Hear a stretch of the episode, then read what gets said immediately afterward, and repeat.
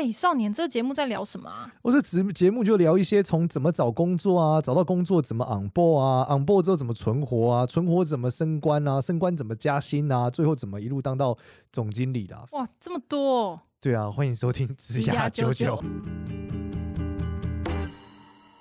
欢迎收听职涯九九，我是今天的主持人简少年，我是 Gloria，大家晚安。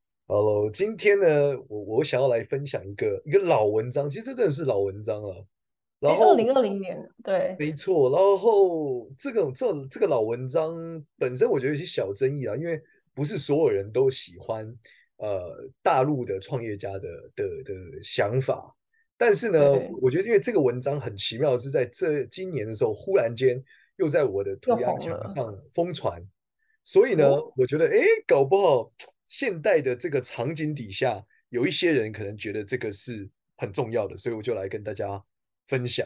那这个文章呢，主要在谈的内容呢，是这个抖音的创始人。抖音现在应该大家都知道是什么，TikTok 也很强嘛。那他这个创始人叫张一鸣啊。那张一鸣这个人呢，他是一个呃，是一个天才，就是简单来说，某种程度来说是一个呃科技天才。简单理解是这样，然后前面有做一些呃有创业，然后有成功，后来在呃做了今日头条。最早其实抖音的这个公司并不是叫抖音哦，大家知道抖音的公司其实本呃最大的公司叫字节跳动。那字节跳动的时候最成功的一个产品，第一个产品其实是今日头条。现在还有对不对？现在还有，现在还有。那今日头条是什么？你可以想象，就是你今天打开来，它就是所有的新闻全部都在里面。所以是，是内容农场吗？呃，类似内容农场，但是、嗯、呃，它就是更加的怎么讲？就是它更加的在地化。就例如说，你在北京打开的这个今日头条，跟你在河南、跟你在深圳打开的是长得不一样的。然后每一个用户也看到的东西也都不一样，所以它有点像是文章型的抖音。嗯、我觉得这样解释可能大家更容易理解。很像文章型的 YouTube 吧，就完全是演算法推荐。呃，对，但它比 YouTube 更让容易让你成瘾，因为、oh. 呃，YouTube 本身是一段一段影片嘛，它根据你的喜好推播你嘛。但是呢，呃，它这个就是今日头条的功能呢，它更加的依据你的任何一个行为，决定要给你什么文章。但这些文章是真的吗？是真的，就是大家写的。就是不同不同的号写的，oh. 就类似 YouTube 这样，不过它是文章，然后它是选呃、oh. uh, mobile 为主，所以它是手机界面的。所以当你往下滑的时候，你只要你就算没有点进去，你停留你都会被计算，然后你做所有的行为你都在被计算，所以你很容易一篇接一篇接一篇的看下去。其实 YouTube 比较不一样的是，你在 YouTube 你不会一片接一片的看，其实没有那么容易哦，因为你看完一片，它会再根据这个作者会再推荐你看下一片，对不对？对，但是呃，你知道抖音的用处不是同一个作者的影片，是同一个类型的影片嘛？所以还是有一点点不一样。嗯、一个是创作者出发，一个是内容出发，其实方向是有点不一样的。嗯，然后他是这个的创也是创办人，对，所以他有非常强的演算法的能力，就是他有个超强大的 AI，、嗯、可以在很快的时间点就知道你想看什么，你喜欢什么，嗯、然后让你成瘾。嗯、那后来呢？嗯这比较有趣。后来他买了一间美国的呃，就是类抖音的公司，就是在抖音的前身叫 Musical，也是大陆人做的，就是它是短影片的、嗯、的，就是短影片的呃开山始祖的 App 叫 Musical，、嗯、一个短影片的 App、嗯、类似这样。那后来他把它买了以后，再加上大陆人的理解和他的演算法，改善出了抖音，也就是 TikTok。等于说这个东西是从美国回到大陆本身哦。所以他是先在美国有了短影片的这个内容，再回到大陆之后把它导入之后做出了抖音，然后就爆、嗯、抖音再输出变 TikTok，抖音再转成 TikTok 出来，所以他就是爆发好。嗯、那大概是他的背景。那我们要要讲的说，这个人反正就是一个超级屌的人。那这个超级屌的人呢，嗯、他之前在二零二零年的时候出过一篇文章，叫做《十年面试两千人》，我发现混得好的人全部都有同一个特质。好，嗯，那这个文章呢是张一鸣给这个他应届毕业生的一个一个寄语，就是一个祝福啦，类似这样。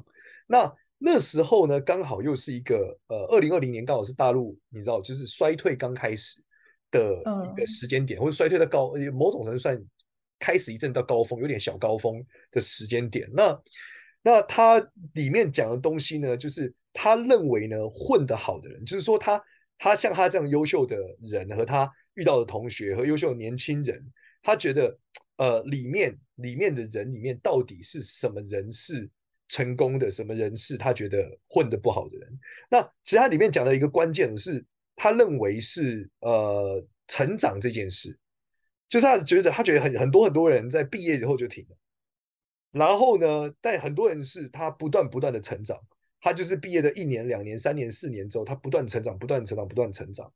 那他从他自己的一个经验来看哦，我觉得他这个经验不能说是放到台湾，我觉得不太可能发生，但是在大陆是很有可能。他讲说他在毕业的第二年成为了一个管理四五十个人团队的一个主管。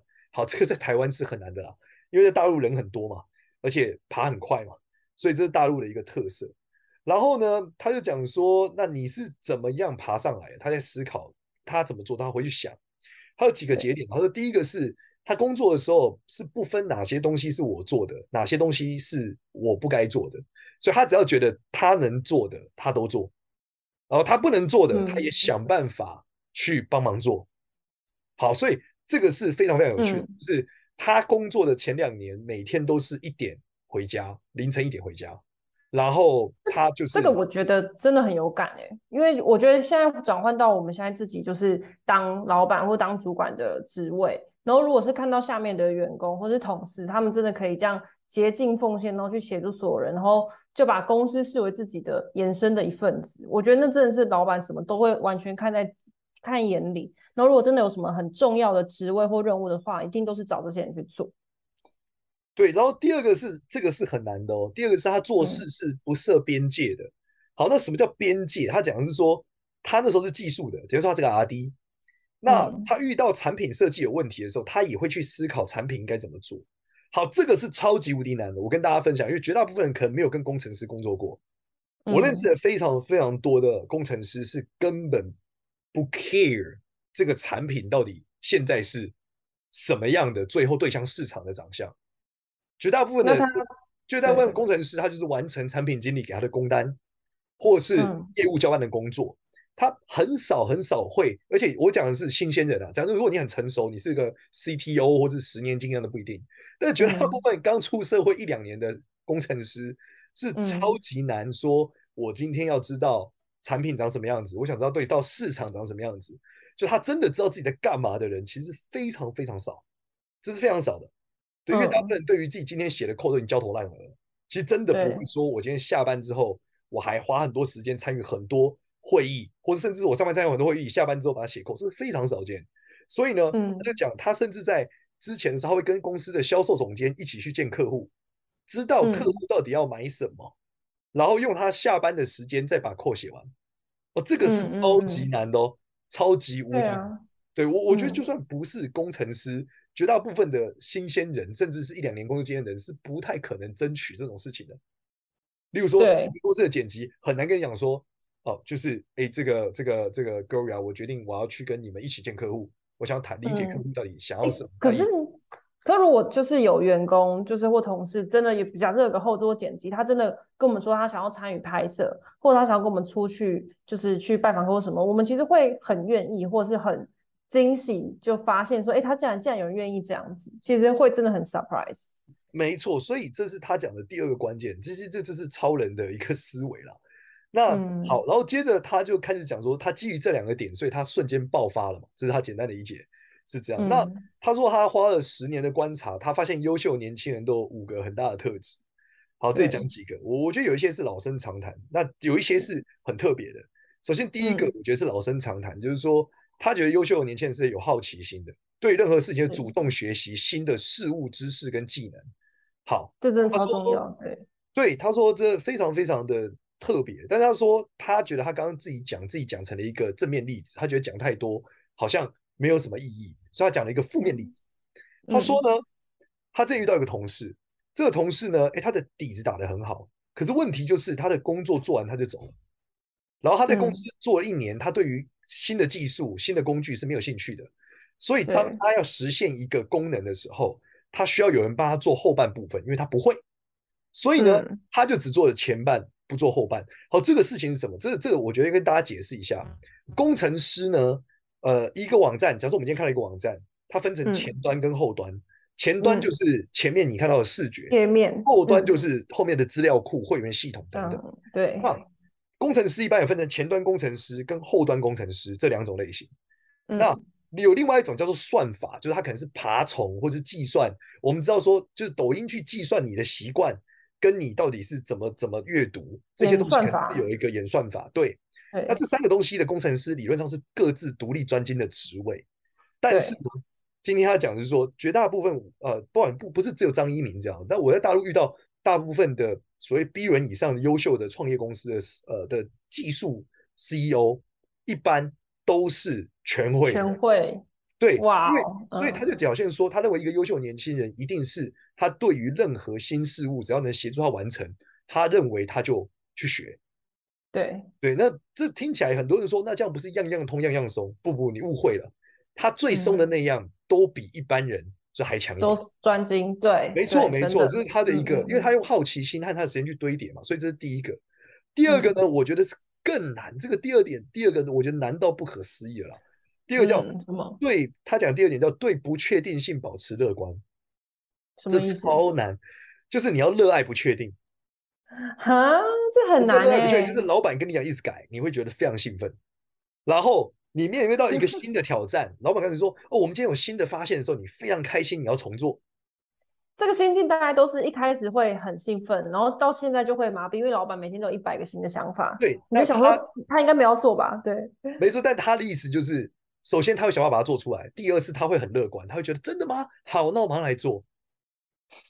就是就是超 这个很难哎，这真的很难。他不会觉得说哦，今天我们公司就是一个 YouTube 公司，所以我们就这样。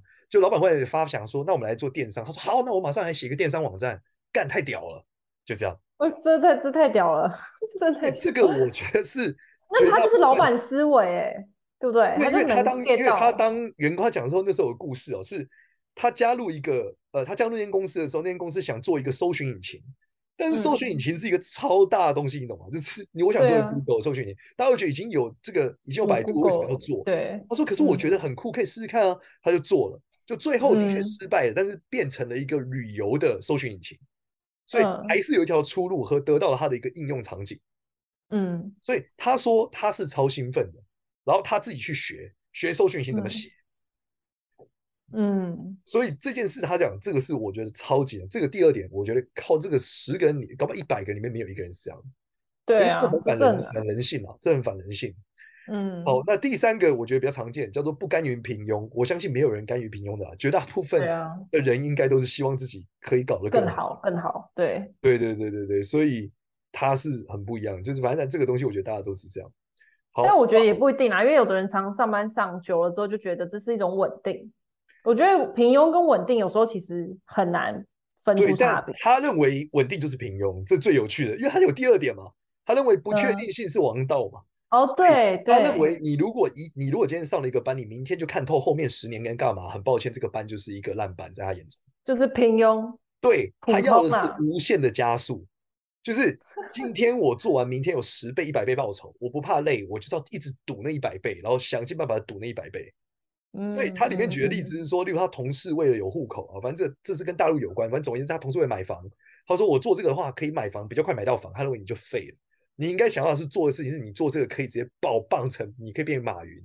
你就是要每天每天想这件事，你不应该认为你就是买个房子，你就是多做几个兼差或干嘛？对，或者你可以赶快结婚。他认为这就是废的，在他眼中是这样。平庸，平庸。对，他认为你对自己的标准要高，但我觉得这个标准对一般人来说，他不太高了。这超级高啊，超级高，那物力也要超级高。最有趣的是呢，前三点完成了之后，他有第四点，我觉得也非常反人性。他说，嗯、就是不傲娇，你要有办法延迟你的满足感。什么意思呢？思啊、他说呢，嗯、你必须永远觉得自己并不够好。嗯，可以理解吗？就是。他觉得他做的不够好，所以他永远要更好，超级好。嗯嗯，对他永远他不傲娇，就是他不会，因为他现在已经带了很多人，二十几个人，但是他还是什么？他还是会觉得我要更强，我要更好，我做的不够好，还有更多。这跟第三点呼应啊，就是不能平庸，你就是要一直冲，一直冲。你那个，你那个，你不能填满啊，填满你就就傲娇了，没有没有要 填满的，要一直不断的往上。没错没错，就是不断的不断的往上。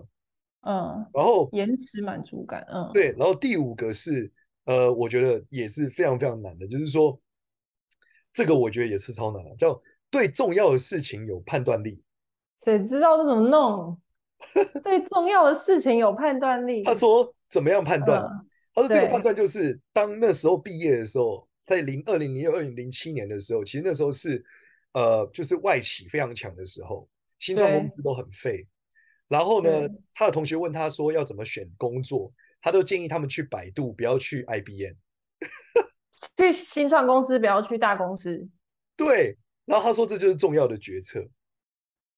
这个是里面讲的说，他他这个很屌，他说他他说一个道理大家都听过，就是刚毕业的时候薪酬薪水差三五千块人民币，真的可以忽略不计。真的，三五千块人民币很多哎、欸，是差到一万五到两万哎、欸。所以有一份工作是两万八一个月，有一份工作是四万八一个月，你要忽略不计，这对大部分的台湾人或年轻人来说，这是一个太难的选择。对，尤其是刚毕业的时候。对，然后他底下就讲说，能有判断力的人不是特别的多，能够愿意去两万八工作的人真的不特别多，这样。对，那我们刚刚讲的那个就是一个一个超人思维，大家可以理解吗？就是。这是我以前那时候很好笑，嗯，很多人就问我说：“哎，少年，我是不是应该一毕业就去大陆？”我说：“千万不要。”我说：“千万千万。嗯”他说为：“为什么？”我说：“因为你找工作的时候呢，会遇到年轻时的马云，跟年轻时的马化腾，还有年轻的张一鸣。嗯嗯嗯，因为、哦、他们超级拼，超厉害。对，而且他们一毕业可能不会马上创业，他们会想要学一下。嗯，那你跟他们竞争，你就是吃狗屎。”不就是要去那种竞争环境，自己才会逆势成长嘛，才不会苟且平庸。不，你就被打趴，你你的、哦、因为我根本竞争不掉他，对，你不可能遇不到他，对，你怎么可能呢？他就是这不是他就是 Kobe Bryant，你跟他对打篮球，到底你会信心毁灭好吗？所以我说，那你没这么多吧？不是，说不定我也是 Kobe Bryant 啊。这个我觉得难度有点太高。哎、欸，你怎么这样？我建议大家三到五年后再去。哦，先在台湾公司混一圈，这样。就是因为你三年后他们已经都去创业了。哦，剩下的不在，不是啊，还有下一代的啊。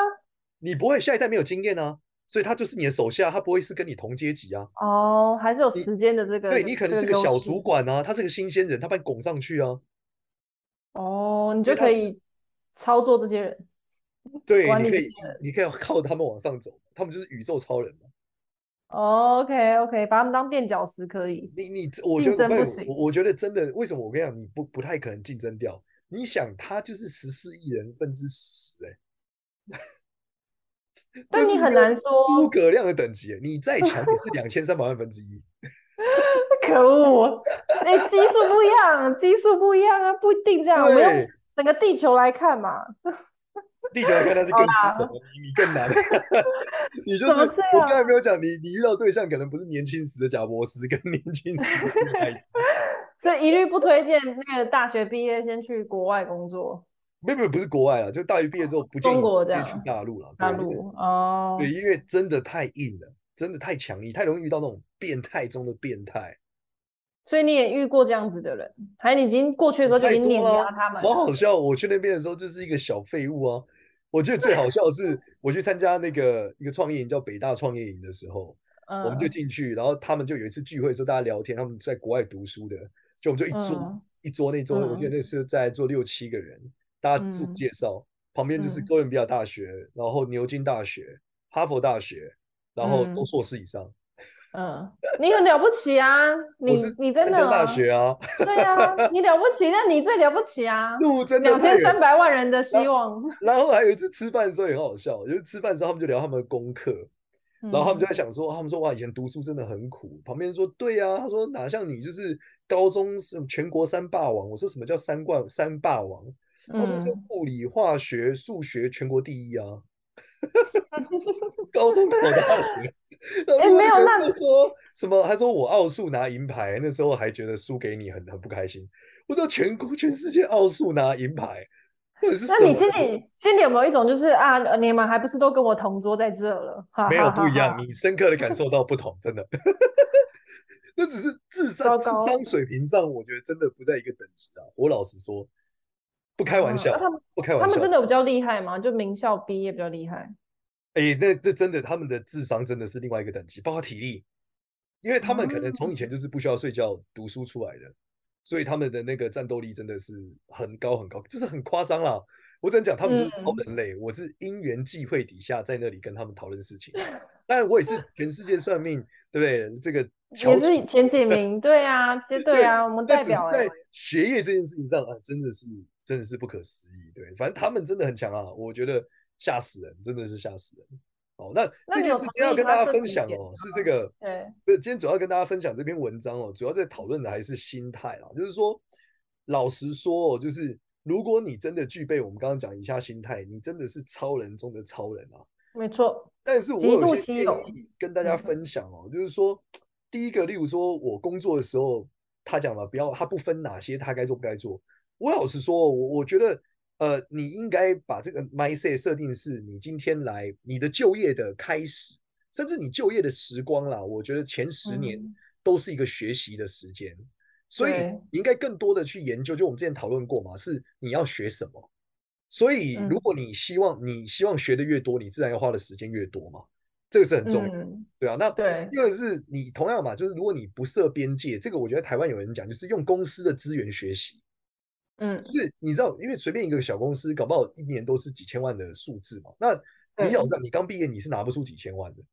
嗯，可是你可以透过老板给你的工作去找到机会，去练习和理解几千万的生意是什么。我觉得这很重要了。对，好，那这。嗯，这件事情就牵扯到后面讲嘛，就是说你有好奇心，主动学习新事情，我觉得也都是同一件事。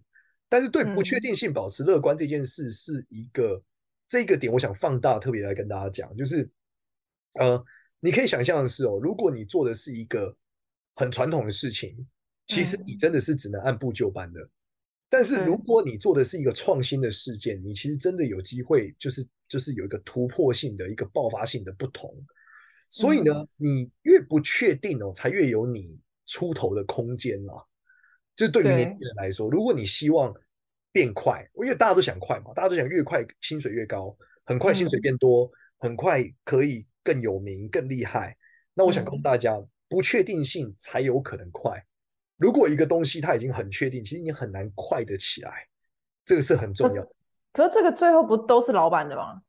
我替年轻人回答一个问题，对，因为你你如果在一个不确定的东西里面，你敲出了一条路来，那第一个老板会很依赖你，因为他很不确定，所以老板没办法，老板找不到替代你的人非常难，因为他很不确定，所以我很难找到一个人来取代你，这是第一个点。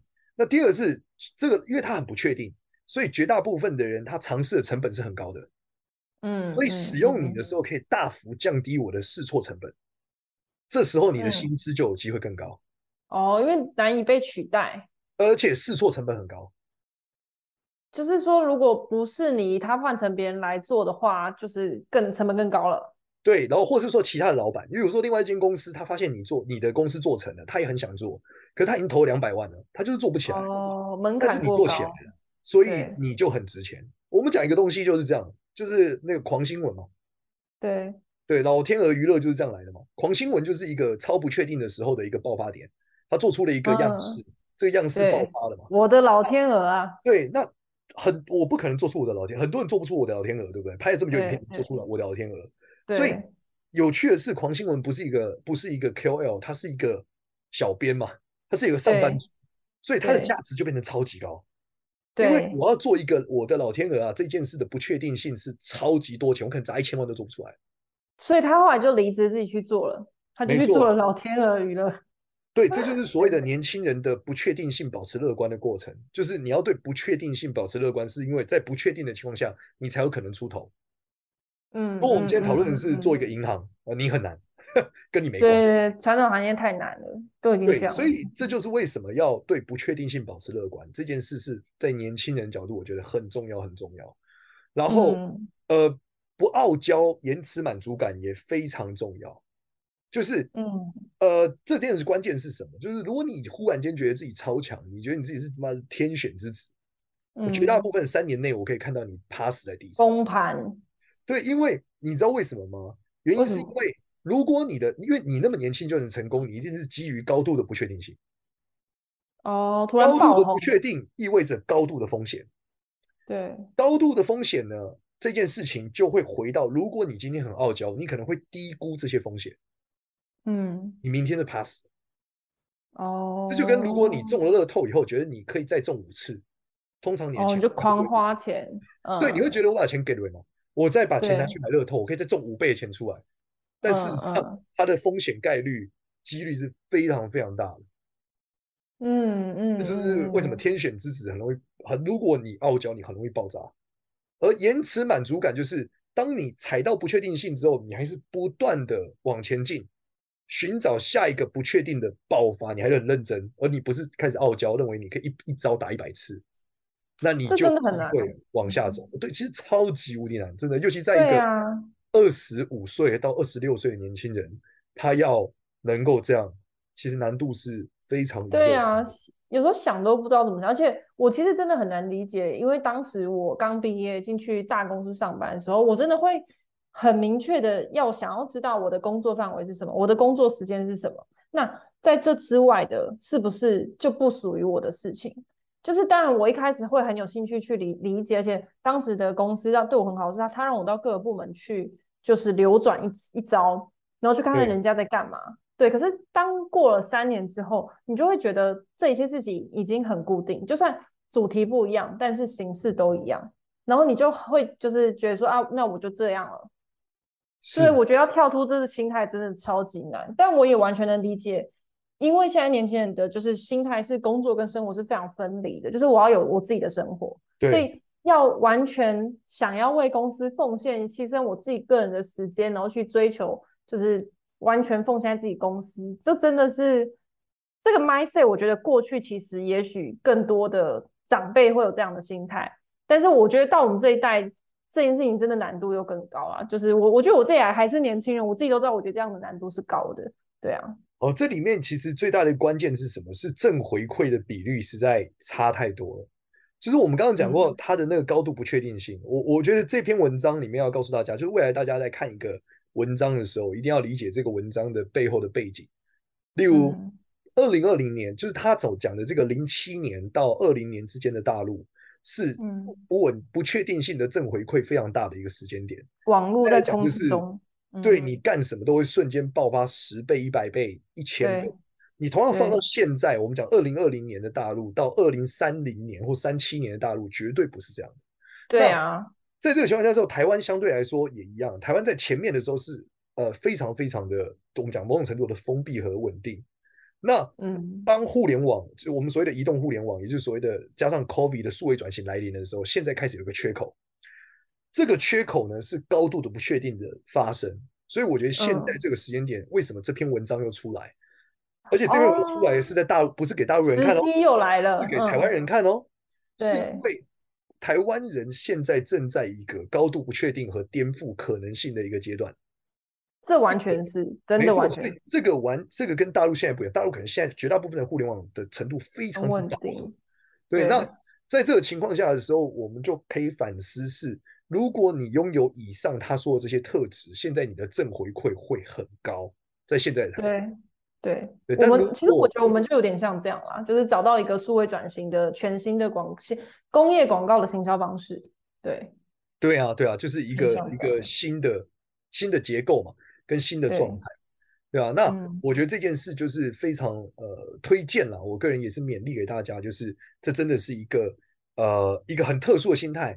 你你就算不能百分之百做到，我觉得你就算能做到百分之五十，其实真的都非常非常厉害。嗯，好，那我再跟大家复习一下这个张一鸣他提出的五点。第一点是，就是工作的时候不要去区分哪一些是我该做的，我不该做的。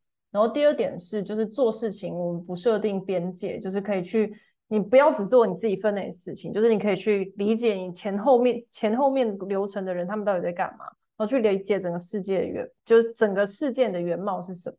然后还有第三个是不甘于平庸，就是你不要觉得现在很稳定啊，你很稳定就是很平庸，你就是会变得很普通，因为你没有在追求了。然后第四个是不傲娇，那就是要能延迟满足感，不能就是很快的就达到满足这样。然后第五点就是对重要的事情有判断力，选工作或者是做任何的事情之前，你要去如何的判断这件事情非常非常重要。这就是以上今天提到的五点心法。没错，没错，大家也是也是可以去搜一下啦，因为这个文章反正满天飞啦。对，刚刚有讲过这个标题，好看，好看。对，所以大家可以是可以去看看这件事情啊。好的。那喜欢我们的频道，欢迎到 Apple Pie 上面给我们五星好评，真的要给我们五星好评啊！那个，然后大家有留言的话，我们其实也都会看到。然后另外就是我们有一个职牙九九的社群，就是可以在里面发问一些问题，然后其实都会有人来做跟你做回复这样子。好，谢谢，那今天就这样啦，拜拜。拜拜。